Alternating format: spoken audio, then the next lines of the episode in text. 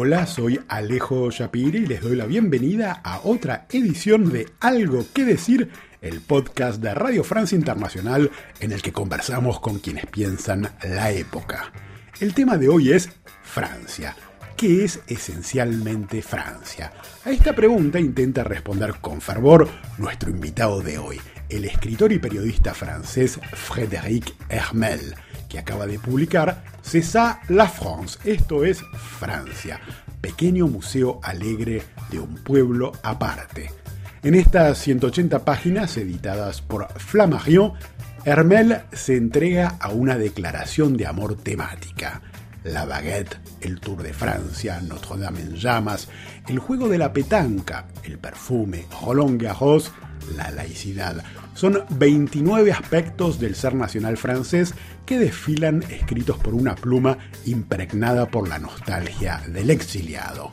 Frédéric Hermel vive desde hace 30 años en España, donde se desempeña como corresponsal deportivo para la crema de la prensa francesa. En esta charla conversamos con él de esta aldea gala frente a la mundialización, de batallas culturales, de cómo reivindicar un nacionalismo europeo que no sea interpretado como fascismo, y hablamos de su ídolo y amigo Zinedine Zidane. En fin, hablamos de todo eso que hace de Francia todavía hoy un país aparte. Buenos días, Frédéric Hermel, y gracias por aceptar la invitación para conversar en el podcast Algo que decir de Radio Francia Internacional.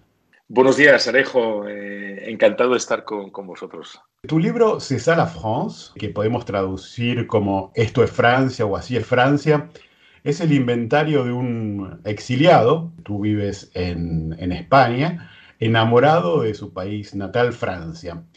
Me gustaría para empezar, para que el oyente se dé cuenta de qué está hecha esta obra, que empecemos por algunas de las delicias que despiertan este fervor. Cada capítulo es la celebración de un aspecto de Francia. ¿Podrías describirle al oyente, por ejemplo, en qué consiste la ceremonia de comprar la baguette y comerla por el camino? La inmensa mayoría de los oyentes se van a enfadar conmigo porque no hay ningún sitio en el mundo donde se haga pan como Francia. Actualmente 2,5 millones de franceses que viven fuera de Francia y hay millones que han vivido eh, fuera de Francia en su, en su, historia, en su historia personal. Eh, por ejemplo, los que han hecho Erasmus y al cabo de dos, tres semanas todos echan de menos la baguette, el pan francés. ¿no? Eh, es el primer capítulo de mi libro porque es un, un simbólico de lo que, lo que la relación estrecha que tienen los franceses, que tenemos los franceses con la comida. ¿no? Y la baguette es el símbolo de, de esta relación, pero también eh, de lo que representamos como potencia agrícola. Francia es uno de los pocos países del mundo que es totalmente autosuficiente en comida, a nivel, es decir, en diversidad de comida, en cantidad, en calidad, en variedad. Es decir, tú cierras las, las, fronteras de Francia durante 10 años y Francia puede vivir en total autarcia. ¿no? Y eso es muy importante porque somos un país de, de agricultura fuerte y yo como soy nieto de, de agricultores, eh, soy de la campiña francesa, eh, me crié en una finca, eh, estas cosas son muy importantes para mí y entonces el pan es importante en la historia de los franceses por, por el sabor que tiene y porque comemos mucho pan y que hay como un ritual eh, de ir a buscar la baguette, ¿no? Eh, no se pide de cualquier manera una baguette. No, se dice eh, une baguette pas trop cuite, porque es que siempre, es que no se dice eh, una barra de pan, no, se dice... Claro, no demasiado cocida. Exacto, el nivel de cocción de la baguette. A mí me gusta poco hecha, poco hecha. Hay gente que dice bien hecha, otra muy hecha. Es decir, entonces, y empiezo el libro con la baguette y con esta frase en francés que es une baguette pas trop cuite, porque tú preguntas un, une baguette pas trop cuite y, y, te contesta la dependiente o el dependiente eh, de la misma forma, ¿no? con una, una interrogación. ¿no? Es una poesía francesa de, de, cada día. Ahora, hay otros eh, temas, la prensa regional eh, ocupa un lugar eh, importante, la pétanque ocupa otro, otro lugar, la lengua francesa. A ver, ¿qué, qué, ¿cuáles esos aspectos te parece que para el público en, de América Latina y, los que hablan español en general puedan entender, aparte de la baguette que has explicado muy bien, esta relación con la identidad francesa? Eh, hay muchos temas, ¿no? Pero yo creo que el, hay una cosa muy importante que sale del libro, es la relación estrecha que tienen los franceses, que tenemos los franceses con nuestra historia y el hecho de querer reivindicar un, nuestro papel internacional. Yo creo que Francia, desde las luces, la Lumière, la Revolución Francesa, la Declaración del Hombre y del Ciudadano, eh, que ha sido adoptada en el mundo entero, yo creo que Francia tiene un papel importante. ¿no? Eh, yo creo que ahora mismo que estamos en un momento de cultura woke americana que nos está destrozando, Francia resiste. Somos una, la última barrera contra la barbarie esta, ¿no? cultural. Y yo soy muy enamorado de Argentina. Eh, vivo en España desde hace 29 años, pero soy un amigo y un gran tanguero. ¿no? Y, cuando empecé a estudiar español con 15 años en el instituto en el norte de Francia, en Arras, tuve una corresponsal, una correspondencia con una, una chica que no conocía en Argentina. Ella tenía 15 años, yo 15 años, y nos hemos escrito durante 15 años. Y luego, bueno, se perdió el contacto, pero cuando cumplí 40 años dije, bueno, tengo que cumplir mi sueño e ir a Argentina. Y la encontré y nos hicimos, mm, volvimos a la amistad de cuando éramos adolescentes, ¿no? Y me invitó a cenar a casa de sus padres, eh, de la clase media argentina, en el norte de Buenos Aires, y, y el padre de familia conocía a Napoleón mucho mejor que yo, y se le temblaba la voz cuando hablaba de Napoleón. Eh, y dije, la cultura francesa es maravillosa, porque he viajado 13 horas en un avión y me encuentro en Buenos Aires eh, con eh, tanos, ¿no? Con, con, con, argentinos de origen italiano y, me hablan de Napoleón mejor que nadie en Francia, ¿no? Y eso, eso fue muy impactante para mí, ¿no? Porque ahora mismo estamos, por culpa de la cultura woke, preguntándonos, algunos preguntan si hay que celebrar el aniversario de la muerte de Napoleón y, veo que en países del mundo muy, muy importantes como Argentina, pues no tendrían esta duda, ¿no? Entonces, yo creo que eh, la, cultura francesa sigue siendo un faro en la, en la oscuridad de la cultura woke. Bueno, recordemos para nuestros oyentes que la cultura woke es esa tendencia de la izquierda identitaria que se concentra en las minorías étnico-sexuales venida de Estados Unidos y que ha avanzado mucho en los últimos años en el campo de la cultura y la política. Ahora, me gustaría preguntarte, Frédéric Armel, si se puede escribir en 2021 una oda a Francia sin ser acusado de chauvinista en el mejor de los casos o de ultraderechista en el peor. Eh, no, o, de fascista, o, de fascista, ¿Por qué te parece que existe esta sospecha que, se activa con esta, este tipo de, de amor? Eh, primero porque la idea de la nación eh, en Francia al principio es una idea de izquierdas, pero la izquierda donde yo provengo, pero que me ha traicionado como a muchos, mucha gente de izquierdas en Francia y en Europa, la izquierda ha abandonado el concepto de país, de nación, de república a la derecha y sobre todo a la extrema derecha. Eh, eh, la bandera bleu, blanc, rouge, azul, blanca y, roja, símbolo de la Revolución Francesa, ha sido abandonada por, por la izquierda y ha sido recuperada por la extrema derecha. Entonces, por eso, cuando uno declara su amor a su país, a Francia, a los valores de Francia, rápidamente le pueden eh, acusar de facha. Pues la verdad, te tengo que, mi libro salió hace dos semanas y tengo que reconocer que estoy bastante sorprendido por las pocas acusaciones de fachas que recibo. Muy, muy, muy pocas. Muy pocas. Y eso nota que existe en los últimos meses, desde, en los últimos meses, incluso en los últimos años, una vuelta de la idea de nación eh, en la población francesa, porque nos damos cuenta de que la locura de, de, esta cultura nueva internacional que quiere destrozar la cultura de los viejos países europeos, que, simbolizados por Francia, por ejemplo, eh, hay una especie de reacción eh, intelectual, eh, emocional por parte de los franceses que dicen, hombre, no vamos a destrozar lo que ha hecho nuestra historia. ¿no? Ser francés significa que vivir en un país de libertad, vivir en el país que mejor ayudó a sus ciudadanos durante la pandemia. No hay ningún país, ningún país que ha dado tanto dinero a sus ciudadanos durante la pandemia.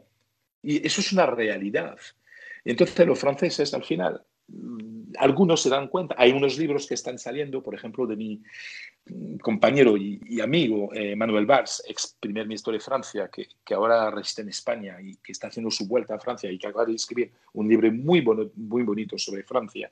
Eh, hay varios libros que están saliendo. Hay un libro de una chica eh, de origen de Turquía que se llama Claire Koch y que explica cómo han querido impedir, su familia ha querido impedir que ella sea, sea francesa, que ella se integre. Entonces, estamos hablando de, que hay mucha gente franceses de hace muchos siglos, como, como mi familia, como Valls, que es español al principio, y, como esta chica que es de origen que es turca al principio por su familia, que quieren reivindicar el derecho y el amor a Francia, el derecho a amar a Francia y su amor a Francia.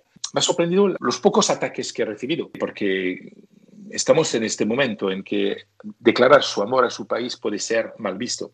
Yo creo sinceramente que los que atacan a Francia y por ejemplo lo vemos con los verdes, los ecologistas, ¿no? que atacan el Tour de Francia, que es un monumento en Francia, que es el evento más popular que en Francia, lo están atacando. Yo creo que va más allá un tema político, yo creo que es un problema psicadélico. Esta gente odia a Francia porque se odia a sí mismo. Entonces, odiando a todas las cosas que hace en Francia, en el fondo se odian a sí mismo. Entonces, es un problema que tiene que arraigar con un psicoanalista, no haciendo política. Me decías que sorpresivamente no has tenido muchas críticas, así que yo me voy a hacer abogado del diablo. ¿Algún crítico podría decirte que defiendes con nostalgia una Francia de tarjeta postal que ya no existe, que no toma en cuenta en eso que la cultura woke da en llamar la diversidad y que la Francia real de hoy no aparece tanto en tu libro, ¿qué les responderías a quienes te acusan de eh, ver una, una Francia que ya no existe o está desapareciendo?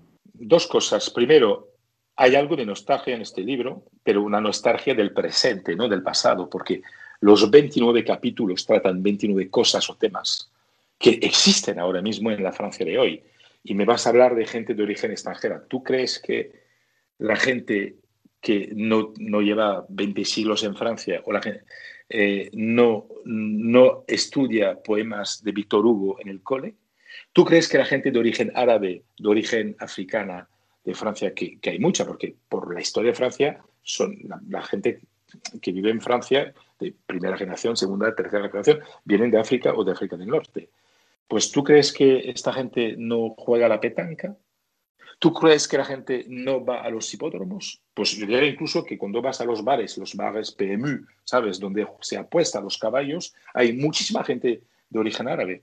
¿Tú crees que la gente eh, de origen extranjera en Francia no aprecia la baguette?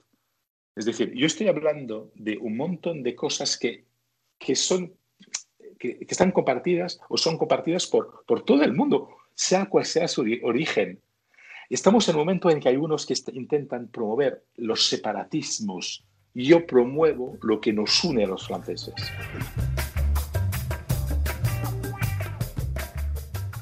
Ahora, justamente una de las críticas más insidiosas que ha llamado la atención en Francia en los últimos días, en los últimos tiempos y que en los últimos días ha dado lugar a una polémica, tiene que ver con eh, Notre Dame, la Catedral de Notre Dame, que ocupa un lugar muy importante en tu libro y, el sentimiento que, tuviste al, saber que se estaba incendiando. Y recuerdo que eh, la dirigente de uno de los principales eh, sindicatos estudiantiles, de, los más importantes históricamente, Mm, publicó en su cuenta de Twitter que el lamentarse por el incendio de Notre Dame era, eh, cito, un delirio de blanquitos, como si fuese eh, patrimonio de un sector blanco de la población que este, defiende sus privilegios. ¿Qué sentís cuando escuchás este tipo de, reacciones? Mira, es, este sindicato ya no representa a nadie. ¿eh? Fue importante, pero los dirigentes, se llama la UNEF, los dirigentes históricos de este sindicato de izquierdas no se reconocen en lo que se ha convertido eh, este sindicato, que es un sindicato, un sindicato que, de, locos que viven entre ellos y que, no, que prohíben a los blancos entrar en debates, en reuniones. Es decir, es un, es un sindicato racista que eh, en las últimas elecciones mm, solo tuvo unos porcentajes mínimos. Es decir, que ellos hacen más ruido de lo que son y viven de, de, lo que fueron hace 30 años, pero ya no son lo que fueron hace 30 años. Yo lo que recuerdo de este, del incendio, incendio de Notre Dame que me pilló en Madrid es que la inmensa mayoría, el 99,99% de la población francesa, creyente o no creyente, se sintió mal por ver eh, el incendio, tuvo miedo al ver derrumbarse el símbolo de, de mi país, es decir, Notre Dame no solo es una catedral, no solo es un lugar de culto, es una novela de Victor Hugo, Notre Dame, Notre Dame de París, Quasimodo y Esmeralda. Es decir, es una de las obras universales. Es decir, Notre Dame es patrimonio francés, pero es patrimonio de la humanidad. Y lo que tenemos una suerte enorme los franceses, es que tenemos la laicidad. Entonces, en Francia uno puede ser creyente o no creyente, y, no es ni uno puede ser no creyente o creyente de cualquier religión. Y la cultura es de todos. Y eh, gracias a la laicidad eh, vimos que los franceses no creyentes y los franceses creyentes se sintieron afectados por el incendio. Entonces esta niña que es una niña eh, que, que insulto a, a, la cultura francesa y a la inmensa, inmensa mayoría de franceses, no representa a nadie. Y justamente yo creo que dentro del mal hay un refrán español que dice no hay mal que por bien no venga. El bien que vi detrás del mal del incendio de Notre Dame es que la reacción fue tan unánime. Me dije en este momento, jo, los franceses todavía queremos nuestra cultura, queremos, a, queremos nuestra tradición. ¿no? Entonces yo creo que fue, fue algo bonito en el fondo.